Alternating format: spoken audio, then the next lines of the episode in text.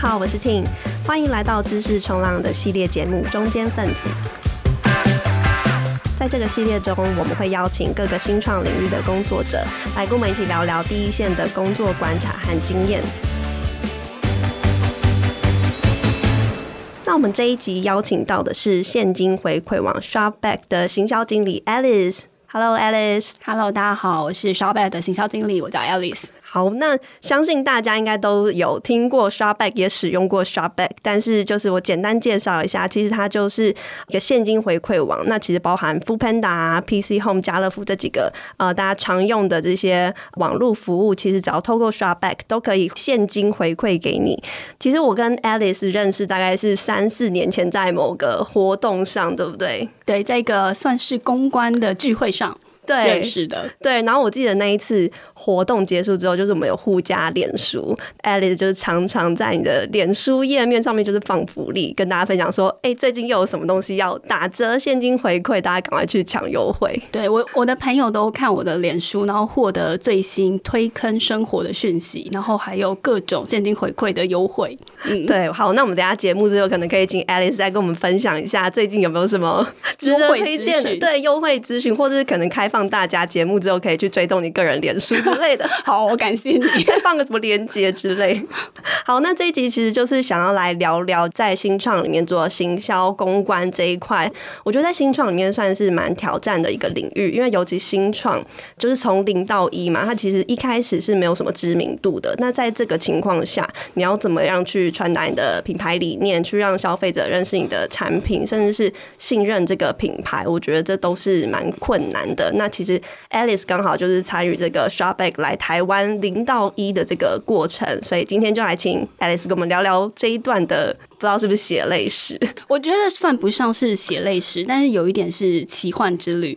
我加入 Shop 贝的时候，其实那时候 Shop 贝已经来台湾大概快一年的时间。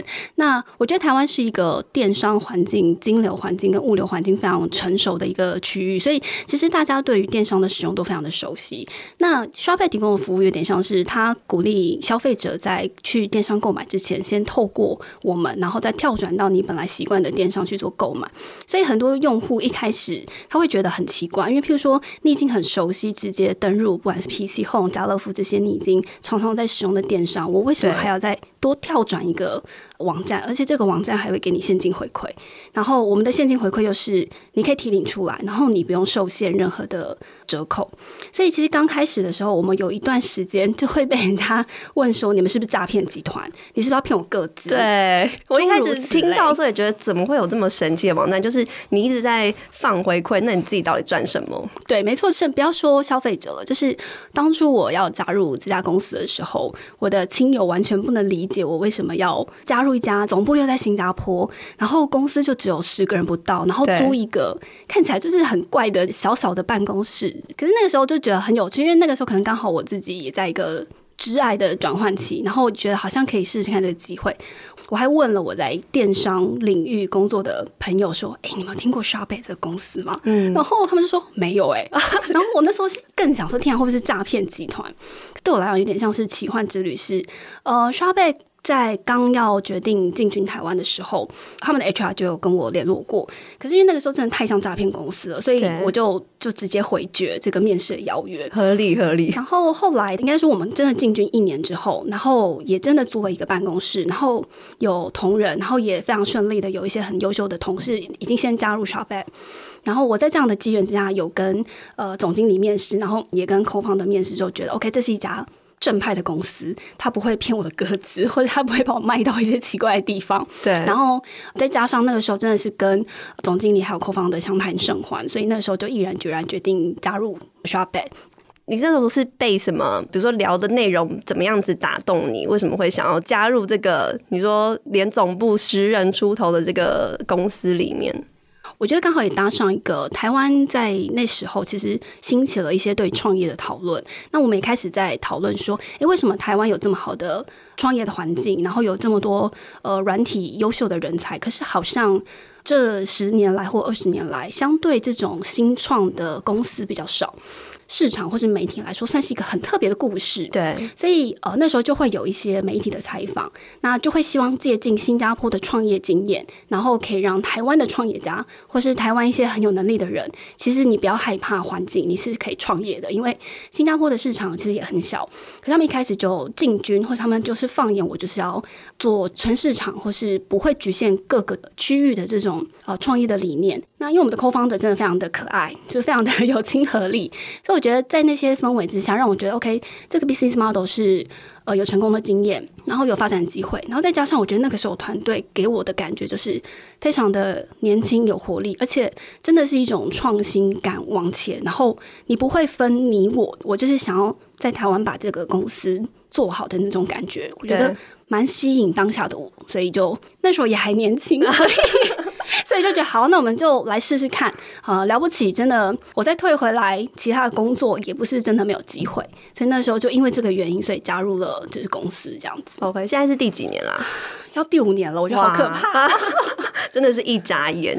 对，没有错。对，那真的是很一开始进来的那个时候。是是。那你进来之后，你要怎么做这块？你说一个没知名度的公司，让它变得有知名度，这个就已经够难了。那你现在是要翻转大家对于他诈骗集团的这个形象，把它变成打响知名度。这个你的当初是一开始有没有遇到什么样的挑战？我觉得当然一开始呃质疑会很多，然后但我觉得也非常幸运，因为我们。呃，公司在新加坡，其实它真的是一个很成功的，算是创业的 case。然后，甚至呃，新加坡政府或者是一些教育大学什么之类，他们其实都有一些公开的媒体报道，并不是呃假的。对，所以我们可以基于这样子的经验上面，把它复制到台湾来。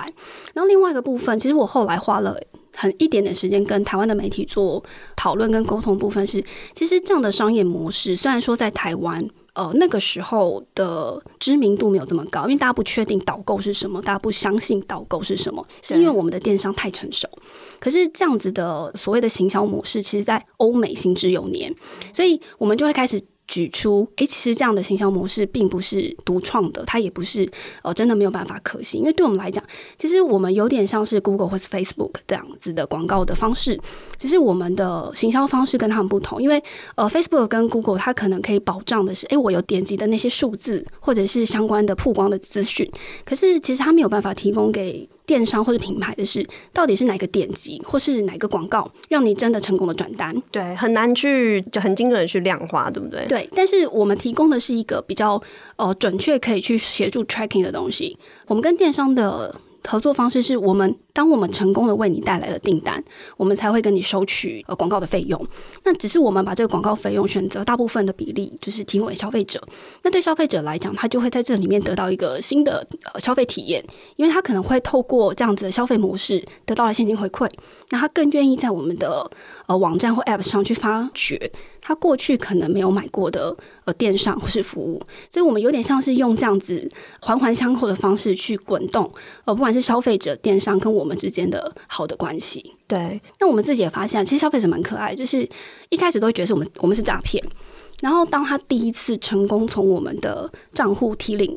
提领出现金回馈的时候，通常就会变成死忠爱好者，然后到处去真的有人送我钱呢。对，然后所以我们就常常觉得这是蛮有趣的。像即便到现在，我还是会开玩笑说：“哦，对啊，我们就是诈骗集团。”可是我觉得有时候你反而这样讲，人家会更觉得哦，所以你应该不是。那么你到底在卖什么关子？那我就想要了解看看那种感觉。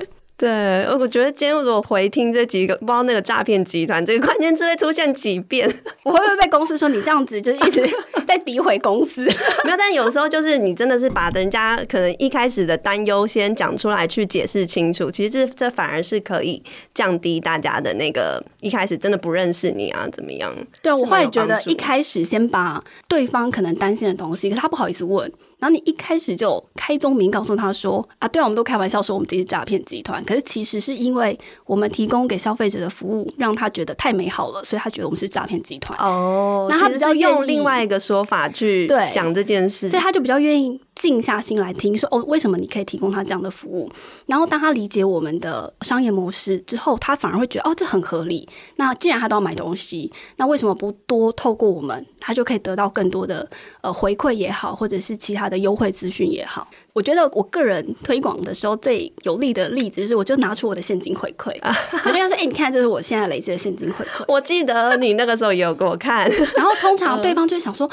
怎么会有这个金额？这个金额怎么可能？然后我就会再秀给他看，说：“哎，你看，我是真的有提领出来，他就是转到我的账户里面去。”对。然后这不是因为我是公司的员工做一个就是假的东西，没有，就是你也可以做到这样的事情。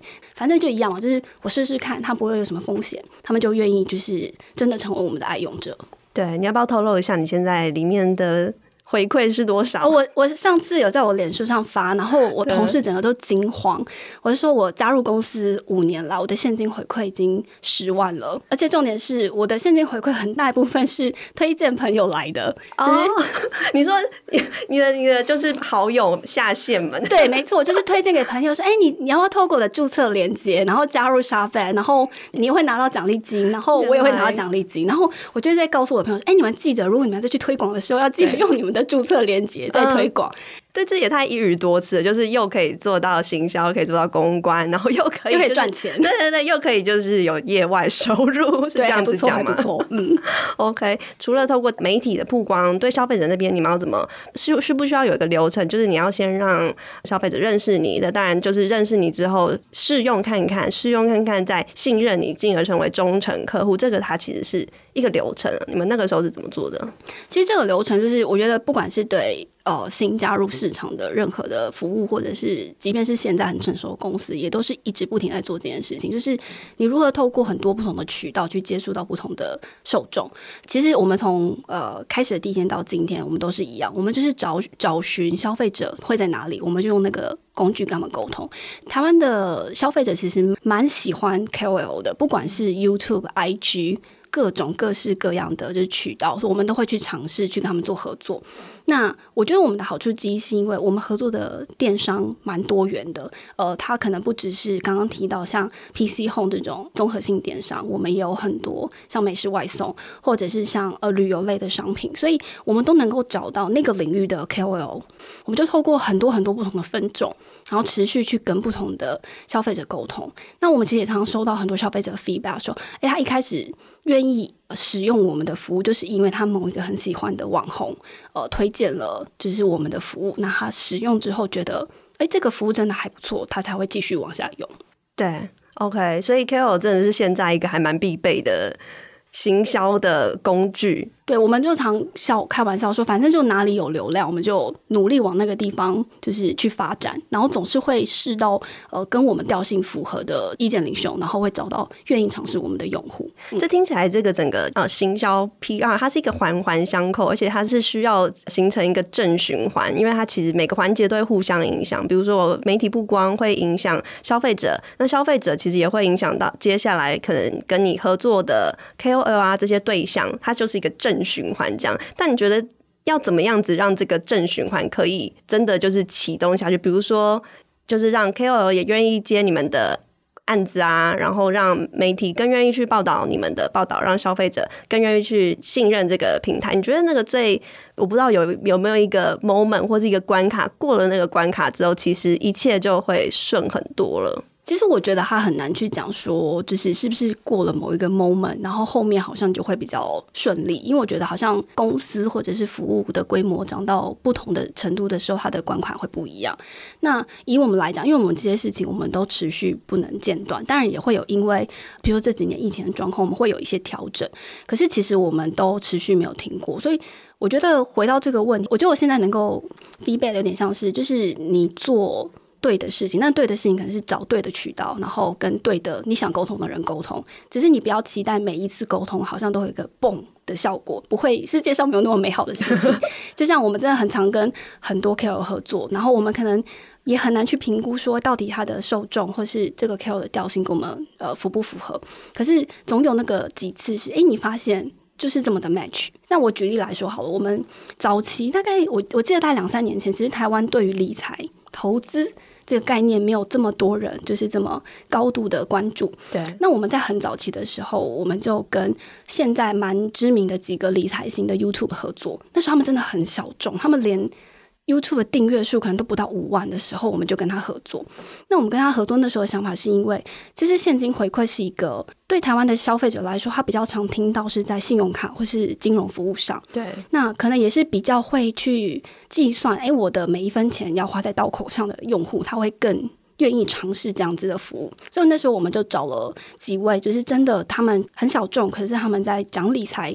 的方面讲得非常深入，他们的消费呃，他们的用户跟他们的粘着度很高，就真的是一试就蹦，就是那个时候的成长就非常的明显，然后你就可以发现它就会自动滚动。那它往后滚动好处就是，诶，其他可能相对比较大型一点点的 KOL 或是其他领域的 KOL 可能也会接触到这一块，那我们可能就因为这样开拓新的，不管是合作的对象或者是受众。你们是一开始就很明确的知道说，你们要沟通的 TA 其实就是这一群平常就非常会理财的这群，一开始就是非常明确嘛？还是说你们有经过一段摸索的过程？其实是一直在摸索，因为呃，有点像是刚刚我讲，因为我们合作的商家非常非常多，所以我们我们不会定义我们用户是特别是哪一群，就是我不会很限缩说啊，就是几岁到几岁啊，男性或女性，没有，我们就是。全年龄跟全性别，可是当你所有的 TA 都是你的 TA 的时候，你就没有办法找到对的方式跟他们讲话，所以我们只好再切分、再切分、再切分。然后你不永远不知道是哪一群是现在最有机会呃成为你的 heavy user。我觉得有时候我们的讲法是我们好像目标很多，可是每一个目标都要努力的往前走，所以它其实是一个漫长，然后很难快速有回应，或是马上就可以收到成果的。呃，一个过程，对，这过程其实会蛮孤单吗？还是蛮，因为你一直在试，你永远不知道你试到哪一个才会是找到答案的那一次，它是真的需要时间。空间，我觉得也不会。我觉得，因为大家会觉得很好玩，嗯、因为你永远不知道什么时候会发生什么事情。那但你会有个策略，跟有个方向。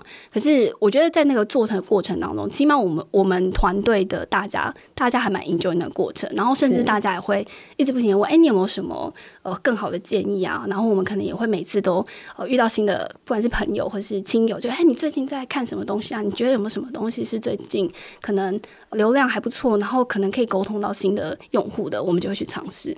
OK，而且最近大家会注意到 ShopBack，我觉得很有可能是跟最近几个月的一个广告有关。你们请了吴康人来代言，对不对？对，我们非常开心有机会跟他合作，而且我们真的觉得跟他合作是一个非常有趣的经验，因为他真的是一个非常。做自己，然后但是非常有想法的一个艺人。合作过程中有没有什么有趣的故事可以分享一下？有一个故事还蛮有趣，就是如果大家有看过我们的就是广告的话，你就会发现其实呃他在里面的形象做了蛮大的突破，因为毕竟他就是一个帅气直男，然后都会形象就是深植人心。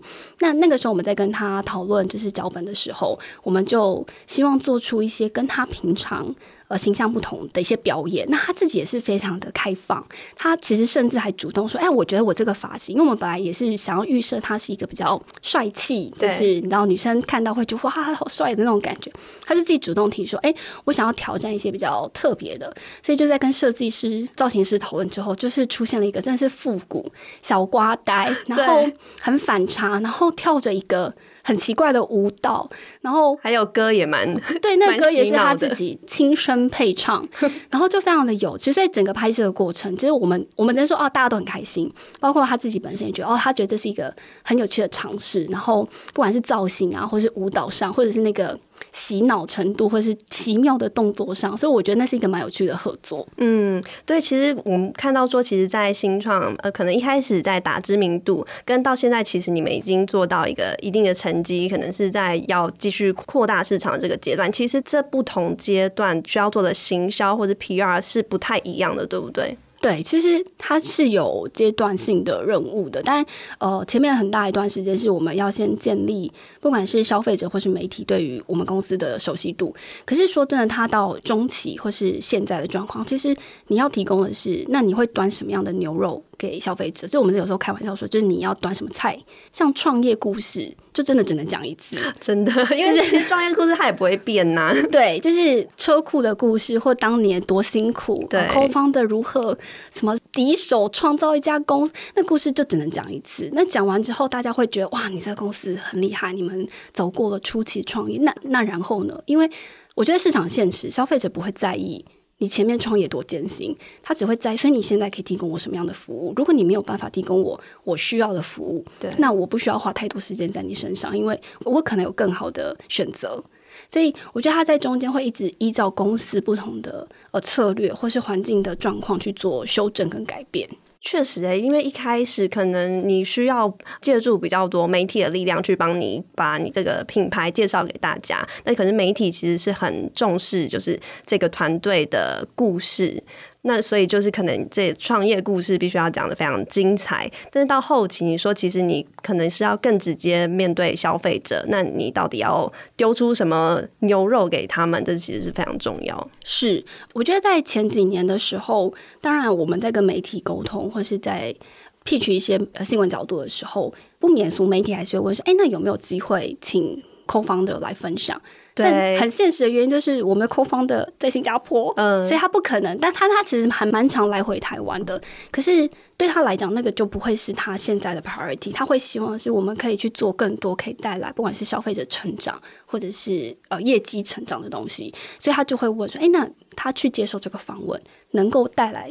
现在我们最重要的目的吗，那如果不行，那是不是其实应该让台湾的经营团队去分享台湾市场的 insight，或者是我们从台湾的数据里面看到什么东西可以跟大家分享？对，或乃至于，因为我们有很多其他的国家，那我们是不是从其他国家的一些数字表现可以回馈给台湾的消费者，或是媒体？如果有兴趣，他可能对东南亚的一些数据，对，或者一些发展有兴趣的话，我们可以听到他更多的 insight，而不是在 focus 在那个。最早期创业的故事，OK，哎、欸，可是那个时候会不会觉得会不会很两难？因为可能媒体他们就是很想要采访到创办人，那但有时候可能真的是有很多点要去评估。你们那个时候是怎么样的去评估衡量的？我觉得其实那个时候就当然就会把我们这边的难度跟我们希望呃传递的东西跟媒体沟通。那当然有时候在新闻的角度上，当然还是媒体有媒体的需求。那真的如果没有办法。彼此吻合，那当然我们就只能婉拒。所以其实有一段时间，我们的确婉拒了非常多媒体的采访，尤其就像我刚刚在讲，就是有一段时间台湾。非常喜欢，或者是想要多了解所谓其他国家的创业故事的时候，那个时候其实真的蛮多，不管来自于官方或者是媒体的这种邀约，的确也很现实，是我们的 co-founder 不可能 always 待在台湾，对，然后去分享这些东西。那你要请台湾的团队去分享他当初的创业故事，呃，我们很难讲的身临其境，对，我们也只能转述我们听到的部分。那我们就会开始跟呃媒体沟通，说，哎，那或许你有没有其他的题目？那或许我们可以就我们的数字去提供你们一些我们看到的东西。那当然有一些就有成功，有些就没有成功。那没有成功的，我们就只能含泪跟他说说拜拜，下次、嗯、下次有机会的时候，我们再一起来做就是报道的机会这样子。嗯，那你自己那个时候作为就是这个行销要做行销公关这个角色，要拒绝这样的机会，会不会觉得很很挣扎，或是很扼腕，或是？你那个时候，我觉得当然会啊，因为初期就是这知名度很低啊，就想说天啊，就是跟他说，就是下次下次再说，就觉得心里会很痛。嗯，可是我觉得那个时候也很也很感谢，就是我觉得当团队的领导者或是目标很明确的时候，他会很清楚知道说，哦，这个拒绝这件事情没有真的造成不好的影响或是损失，他们宁愿呃在每一次的曝光或是需求。上面是很明确，是达到当时的目标。对，所以我也很感谢我的老板，他并没有因为说啊，我拒绝了这些采访，或是因为这些采访我们没有办法呃达到两方都想要的那个模式，然后就会有一些怪罪。所以我觉得这个部分是我我一直很感谢，就啊，就幸好没有 就是这样的曝光压力 KPI。对对对对对，没错。OK，我觉得这蛮重要，而且是不管在新创。我觉得嗯，可能特别是在新创里面，就是你不能只是闷在你的角色里面做这些事。其实很重要的是，你要跟整个公司的目标去 align，就是怎么样一致。就是所以可能，比如说像公关，就是我不能埋头在想说，我就是要达到多少媒体曝光。但是更重要的是想说，这个策略背后到底对公司可以带来什么帮助？搞不好有时候不一定是媒体曝光，而是别的事事情，是没有错。嗯，那现在蛮特别的是，因为你们的母公司是在新加坡。那我蛮好奇，说你们那个时候在台湾这些行销策略的这个展开或者是布局，是有蛮多都是要 follow 那边的架构，还是说其实蛮多就是要自己根据当地的状况去零到一？建立起来，我觉得有个部分，但是 我们讲说后台系统或是那些真的是技术层面的东西，就是因为新加坡跟其他国家那时候已经发展的相对来讲比较成熟了，所以台湾当然就是直接沿用。可是回到商业策略这件事情，它真的就非常需要在地团队的去研究跟发展。我们 regional 当然会有一个 regional 的 KPI 跟目标跟策略，可是因为每个市场的状况非常的不一样，呃，像我讲台湾的电商市场。呃，物流金流真的非常的成熟，所以在台湾，我们需要花很多时间跟这些呃台湾的电商去做沟通、去做联络，然后甚至去提供更多的服务。可是，相较于台湾这么多的电商，可能像新加坡、东南亚。菲律宾这些国家，呃，他们现在是迅速发展期，可是他们的电商选择不像台湾这么这么多，他们可能很多都是所谓跨国公司，就他就是直接去那边做发展，那他们可能也受限一些物流金流的问题，所以我觉得每个国家面临的状况就会完全不一样。对，所以在这件事情上，我觉得总部是给在地团队蛮大的空间去发展。那我白话一点讲，就是啊，你有达到 KPI，就是啊，还是有 KPI，你有达到公司的目标 OK OKR KPI，其实。我觉得在这边的自由度还是有的，但我不能讲说完全就是哦，local 想做什么就做什么，没有到这么的自由。但是的确是有非常多的空间，可以让我们去做一些在地的策略的发展。OK，但是就当然有一些公司想要传达那个理念，你不能歪掉。是，但你觉得在这个维持又要 local，但是理念又要一致，这中间你觉得最困难的地方是什么？我们常常觉得那是 culture 的问题，就是真的会有不一样的东西。就虽然呃很多东西看起来是一样的。但是实际上执行起来真的会有很大不同。那举例来说，好，我们公司之前就是东南亚之后是台湾，然后其实后来又去了澳洲，然后去了韩国。你可以想象那个整个文化的逻辑跟呃消费习惯是完全不一样的。但如果你是用一个方式去沟通全部的市场，那当然会遇到很多困难。可是，在这个过程当中，我们就只能尽量去调整在地的一些策略，那或者是跟总部他们讨论说，诶，其实在地会遇到哪一些问题，那可能不是用一个原则就可以解决，我们可能要去用其他的方式去达成同样的目标。那通常，我觉得还是回到老话，就你只要达到。呃、业绩业绩的要求，或是那些，其实都是可以讨论的。是有没有哪一次是你印象比较深刻？就是这个在行销的这个策略上面，总部那边想做的，跟你们这边，就是我们根据这个在地市场研究出来，其实那个方法真的要很不一样的例子。我觉得没有到就是这么不一样的例子，可是其实我们可以看到一些。哦，产品成熟度的差异。我我举例来说好了，其实，在台湾的消费者，因为我们的网络也很发达，对，所以台湾的消费者其实很习惯我在买一个东西的时候，我就去上网搜寻比价。就搜寻比价这件事情，其实是我们觉得很稀松平常的事情。可是这样子的。动作或是这样的功能，可能那个时候在东南亚那些国家没有这么的兴盛。那可能主要的原因是因为他们可能能够比价的电商并不多。对，这应该说这个服务对他们那个时候来说是一个很新的服务。可是对台湾的 user 来讲，就是诶，这个不就是我们每天都在用的嘛？对。可是那个时候当然就会跟他们讨论，因为它其实是有很多技术的层面在 support 的。对。那台湾要怎么去做推广？因为它就会回到你这个产品在 local 具不具有。绝对的竞争力这件事情，那如果没有到这么的有竞争力，那我们是不是要换个方式去沟通？所以在这样的产品上面，我们就有不同的沟通策略。可能在 Okay. 在东南亚的市场，他们可能就会觉得这是一个很大的 benefit，它是一个新很新的应用。对，可是，在台湾，我们可能就把它转换成哦，它就是一个 value adding，就是因为台湾有更多的呃服务已经在做这样的。这样的功能，那我们可能没有办法在短时间内之内做到市场最好，可是我们可以告诉消费者是哦，这是我们提供给你的 value adding，那就转换一个沟通的方式，就还是可以达到推广的目标。对，这一定也是你们当初花了蛮多时间去研究市场啊，竞聘，然后来来回回试了好多次。是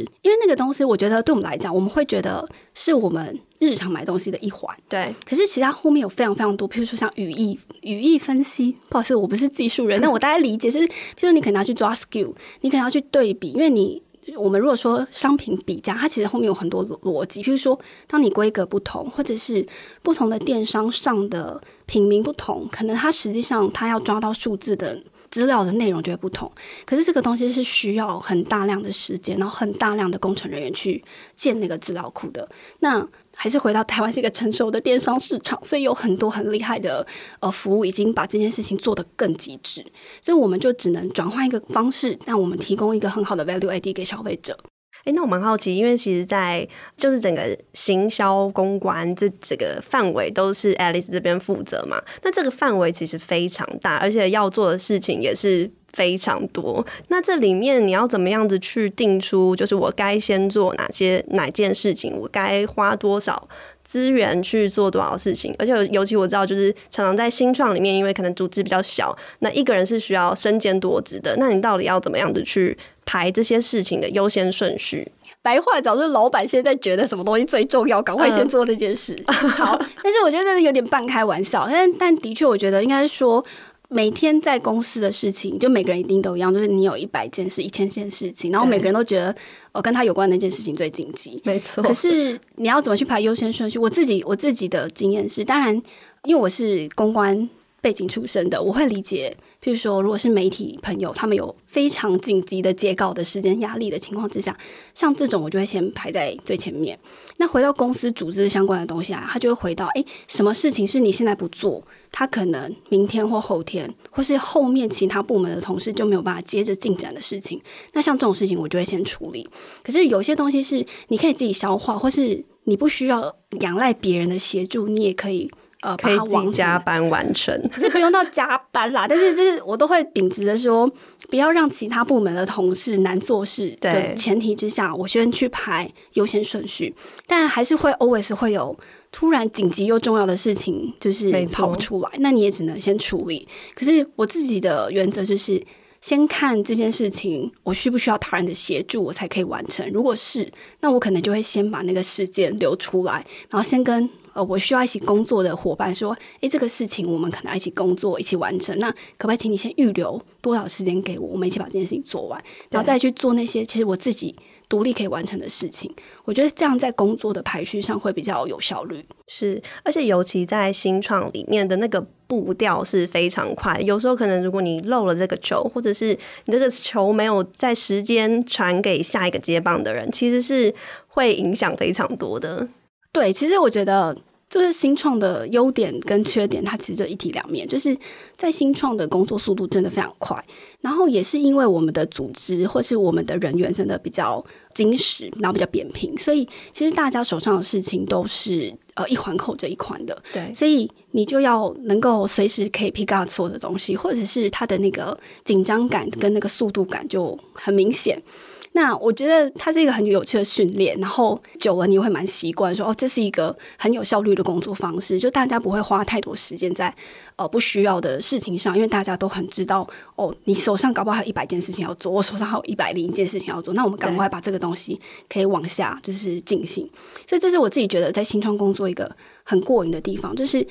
你很快速的会有结论，然后这个结论很快速会去被执行。对，那可能也很快的，就是出错，那没关系，那我们就再回来讨论。我们不用花太多时间在等待谁要下指令，或者是我们可能要经过很冗长的会议，没有，因为新创没有时间去等待，就是我们就是要快速，赶快发现错误，我们就可以赶快修正。对，有些可有些人可能会不太适应这个，我赶快做，然后但是啊，怎么又错了，又要赶快试下一个的这个。流程，但是 Alice，你是觉得这过程非常过瘾是吗？对，我觉得 so far 我觉得还蛮有趣的，所以本身是有 M 属性的这个人格，我觉得应该是你喜欢事情被推动，就是 OK。如果事情被卡在那边，然后都不动，你就觉得哎，好烦哦。但是那那但怎么样？那其实我们在这边就好处，就是事情很快速的就会有个 yes or no，那你就会觉得 OK，我每一天都有新的进展在发生，不会。不会在那边觉得我在浪费生命的感觉，嗯，但是压力的确也蛮大，因为就代表说所有的事情你其实要掌握的很好，或者是万一掉球了，你要赶快想办法去补救。这个其实也是很多人会好奇的，就是在新创里面的工作的环境跟步调，那跟在可能大家一般认知的这种大企业的比较，它的那个工作的步调其实是还蛮不一样。那 Alice 其实之前就是在超过几百人的大型的公司工作，所以你你自己应该很有感觉。我觉得蛮有趣，因为我的职涯一直就是刚好就是小公司、大公司、小公司、大公司的转换。那我前份公司是上千人的上市集团，上千人，上千人对。所以，可是我觉得大公司的好处，它非常的有组织，然后你永远都找得到每一件事情你应该怎么处理，然后你应该跟什么单位对接，你会有个很明确的 SOP。那好处当然就是所有的事情条理，然后分明，你不会有。啊，所以现在要干嘛？所以现在下一步要干嘛？就是会有一个很明确的指引。但缺点，但是因为它的组织比较庞大，呃，很多事情它的处理或者是决策流程就会很慢。可是我觉得它是有它的原因的，因为我觉得越大的公司，它牵一发动全身，对，所以它不是单一个部门或单一个人，他从他的角度或观点就可以决定这件事情的优劣。所以这是大公司。呃，我觉得它的它的限制，但也是它的优点。我其实有时候常跟一些学弟妹或者是一些比较年轻的朋友在聊天的时候，就说，其实大公司真的有它很好的优点，因为你会看到一个健全的公司应该长什么样子。是，那这件事情其实是坦白说，我觉得不是所有公司都可以提供像这样子的观点。而且我有时候觉得，是你到一个比较大的公司或是一个集团上班，你是有机会站在。巨人的肩膀上看整个产业，因为它拥有很多的资源，对，然后那些资源的累积并不是一触可及的，所以它一定有它的脉络跟原因。那当然，可能对于新加入的人，他会觉得，哎，怎么那么多繁文缛节，然后怎么为什么要层层关卡？可是如果去深究其中，都会知道，呃，它的原因跟来由是什么。它其实也是一个很好的训练。可是相对于大公司、小公司或是新创的优点，当然就是像我刚刚讲的。呃，工作很快速，对，然后一个人要当十个人用，但是优点就是你的主导权或决策的范围就比较大，因为其实也没几个人嘛，对。但是，但另外一部分就是，那你要很愿意接受这个快速变动，而且你要愿意去扛那个失败的风险。那他其实会训练你的是，我在想每个东西的时候，因为我可能就一个人，或是我们就只有几个人，我要把我能够想象到的所有的情况都想进去。然后甚至连如果失败了，我有没有其他的解救方案都一起想，因为没有人会去救你，就是你就只能 你们就只能自己救。残酷的，对。可是、嗯、可是它的好处是因为你自己全盘把它想完之后，然后你跟你的团队，你们一起把这个东西生出来之后，你们就会更有自信的去去进行它。那即便真的出错了，它就会变成你下一次。呃，活动的养分。对，那这个东西的确是组织规模比较大的公司，它很难提供给每一个员工或者是新加入的同仁，就有这样子的磨练的机会。所以我觉得它各有优缺点。那你觉得，就是可能有一些听众他也在犹豫说，可能在职涯转换的过程，我要加入新创，还是我就是在大公司去学一套就是很完整的制度这样？那你会觉得会给他们什么建议，或者是应该要？具备了什么样的心态，或做好哪些准备，你其实就很适合来新创这样。我其实今天在上节目之前，我很认真想说，哎，有什么什么东西是我很想要讲的？我突然想到一个东西。我加入刷贝之前，我看了一本书，我现在有点忘记那个书中文翻译的全文，但类似是什么“戏骨新创独角兽的骗局 ”啊，就是我加入刷贝的时候，那时候台湾的新创真的没有这么蓬勃发展。对，呃，那时候大家想到新创。就是哇，它好像很 fancy 啊，很多零食，没错，然后什么 shower，然后什么有福利超好，但是因为我们就我就比较保守，然后。比较老成，然后就觉得这 对到会不会是骗局？而且你知道，我们常你工作一阵子的人就会知道说，哦，公司如果提供越好的福利，就是希望你就是大家公司不要走，好黑暗。而且我好不容易把那个话题从诈骗集团就是导到别的地方，又回 又回来。对，然后但我那时候看完之后，我就觉得啊，对，其实每个公司都有每个公司呃的问题。然后我记得我那个时候看完那本书之后，就知道 OK，好，我还是要回来去看这个公司的 business model 是不是我认可的，然后这个 leader 是不是我认可的。可是回过。头来看我自己的职场选择，我觉得如果你是，我觉得我这样讲可能有一点奇妙。我觉得如果你真的是刚出社会，就是非常 junior 的人，我觉得我会蛮鼓励他们先或者是起码在前一两份工作，有机会进到一个真的非常有组织、非常有规模的公司，然后去做历练。虽然你可能只是一个小螺丝钉，你没有办法马上去展现你的能力，或者是做很重要的专案，可是我觉得会在那种组织看到各种形形色色的人，你会去理解公司决策的流程跟逻辑。虽然很多 daily 的 work 可能无聊，但是其实在里面是可以学到很多东西的。你要有一个基本的 role model 吗？然后假设你对于这样的 role model，你已经有一个想法跟定见，然后你再去一个相对来讲真的很新创的公司，你才会知道你会面临到的困难跟什么东西，其实它不是理所当然的。比如说，你自己以你自己的经验来讲，像我们公司以前真的是台湾草创初期的时候，真是一个人当十个人用，所以。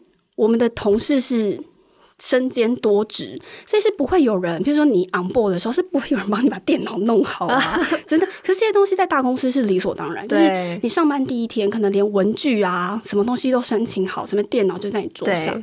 可是你可能来这边，哦，不好意思哦，那个电脑你要自己去。下载就是所有的软体啊，不会有人帮你弄好啊。然后你要问这个问，啊，你要自己去找谁谁谁。就是要找谁问，可能也不知道。对，你你连要找谁，没错，你连要找谁都不知道。嗯。然后你就会知道什么东西其实是不是理所当然发生的，它是需要大家一起努力才会有的东西。那甚至像决策的过程也是，如果你没有在大公司。但是它不见得是绝对的好，就是你没有在大公司参与过，或是理解过一个专案从执行，从开始到执行，它最后会历经什么过程？你到新创的时候，你会以为这世界就应该这样子，其实不太一样，其实还是会有很多呃你意想不到的坑或者是陷阱。对对，每个你认为就是看起来好像很理所当然的事情，可是它背后可能是经过很多人一起。来回可能熬夜打了好几架，所以才有的一个产出。对，没有错，没有错。OK，那但你以你自己来讲，你觉得你现在在这边五年嘛，就是在这个新创的环境，那你自己觉得你自己收获最大的是什么？我觉得真的是开拓自己的视野跟经验。我觉得就像我刚刚提到，就是我前一份工作刚好是在一个。呃，上市集团，对，那相对来讲工作非常的稳定。然后我觉得那个时候我其实已经可以预见，假设我没有离开这家公司，然后以我的表现，我五年后或十年后就大概是长什么样。很好啊，应该就是一个主管啊，然后。对，大概的薪水跟 title 这样，我不确定有没有很不错的薪水。OK，但是你大概可以想象说，就是 OK，你未来的生活的模式可能就会是什么样子。那我觉得我那个时候做转职的决定的某个程度，就是诶，觉得我可不可以有其他不一样的选择，或是不一样的机会？那我觉得来这家公司也回到刚刚讲，就是小公司的好处，因为我们公司相对来讲组织非常的精简，主管是很愿意给。同事机会，只要你能够展现自己的企图心，跟你可以证明自己做得到，所以我等于是在公司内部做了两次的转职，所以去累积自己在不同领域的经验。而这件事情是我可能之前在大公司部门，因为分工的很细，即便你很想去别的部门历练，或者是去学习其他的技能，也很难，就是透过大公司呃内部转职去做到，因为它可能关卡更多。或者是其他的考量更多，对，嗯，我记得我们那个时候签的那个工作合约里面有一条，就是如果公司要求你转换职位，你要能够接受挑战。就是，哎，这这句话是可以讲的吗？你说，你说，我刚刚讲了哦。我们的工作合约里面有一条是说，就是如果今天公司让你接受其他的职位跟挑战，你要能够勇于接受，就是因为我们随时有可能会改变公司的目标。对，这也是我觉得想要加入新创的人要有一个体体会或是一个先先行的准备，就是公司的目标，因为是新创，我们永远要保持弹性。跟因应环境的变化，所以我们所有的目标跟 KPI 是随时会改变的，是随时。太刺激了，不是不是什么年度计划，就是下一刻，明天。我们很常遇到，就是这一个月告诉，哎，我们下个月要改变我们的策略，或是我们的目标，然后就啊，哦好，就刚开始你会觉得很 shock。什么什么？这个东西到后来大家心脏都越来越大。对，就我想这个东西不是半年前就是应该确认的吗？不是，就是对年度计划。可是我们就是 always 来调整，原因就是因为我们要先存活下来嘛，所以我们要快速的去变动。我觉得我们 co-founder 有讲过一句话，我觉得我蛮 buy in 的。他说，因为我们还相对比较小，如果我们一开始就定了一个计划，那万一我们走到一半发现这个目标不符合我们现在的期望，那难不成我们要把这个目标继续走下去吗？当然不是，让我们赶快换我们的目标，这样才能确保我们在市场上是在我们想要的位置。对，我觉得我还蛮白应这句话，可是这句话实际上就听起来很美好，但落到执行端，就是其实很痛苦。但就是要随时应应那个挑战，磨练的过程。对对，磨练，所有不合理的要求都是磨练。好正向，失控的正向思考，没错。好，刚刚其实那个最后啊，刚刚其实就是有跟有问 Alice 说，哎、欸，那如果有一些公关，他可能现在就是正处于这个 struggle 的过程，我要怎么样子建立品牌知名度啊，让更多消费者认识我们？那可以给他们一些建议。结果 Alice 给出一个很惊人的答案。请说，我觉得嗯，赶快转职吧。没有啊，我觉得我觉得在台湾做公关会有一点辛苦的一个部分是，我觉得回到就我像前面刚刚讲，就是我觉得我很感谢我的我的老板，他们因为他对媒体很了解，他不会对于公关有超出公关的职权能够做到的事情。可是比如说，比如说，我希望你这个月曝光一百则，然后带来业绩一百亿，像这种不切实际的幻想。Okay, 我相信，如果有公关从业人员，应该都有听过类似的 要求。是，但呃，我就是回到，就是领导者对于媒体或是公关这个位置，他到底认知或他的期待是什么？那我很幸运，我觉得我在我每一份呃公关的职业，我的。老板或是公司的组织都对公关的能够达到的目的跟他承载的责任都非常的清楚。但我觉得，如果是新手公关，或是你刚好加入的公司是一个相对来讲还需要扩展知名度的阶段的话，我觉得你就是不要放弃，持续做。你起码先让有一群人先知道你是谁，然后你的公司是谁。你不要一开始就希望，诶，我一出去就有曝光，没有，不可能有这种事情的，就是。媒体工作人员，他们其实有他们的 KPI，不可能每一次都有很好的曝光的结果。可是你持续沟通，然后不一定每一次都要带着目的的去跟他们去做深度的聊天或是聊访谈，其实终究会有几次机会是有很不错的回收的。但是还是取决于。老板对于公关的理解是不是正确的？OK，所以呢，就是还是要很重要的是，加入新创之前要先确保团队的理念跟你是不是是不是吻合的。没错。好，我觉得最后这一段非常的励志，我好像也被激励到的感觉。就会不会有很多就是新手公关决定啊，赶快转职？希望听完大家可以就是继续一起在这个岗位上努力。好，今天感谢 Alice 的分享，收获非常多。那我们就下集再见啦。拜拜。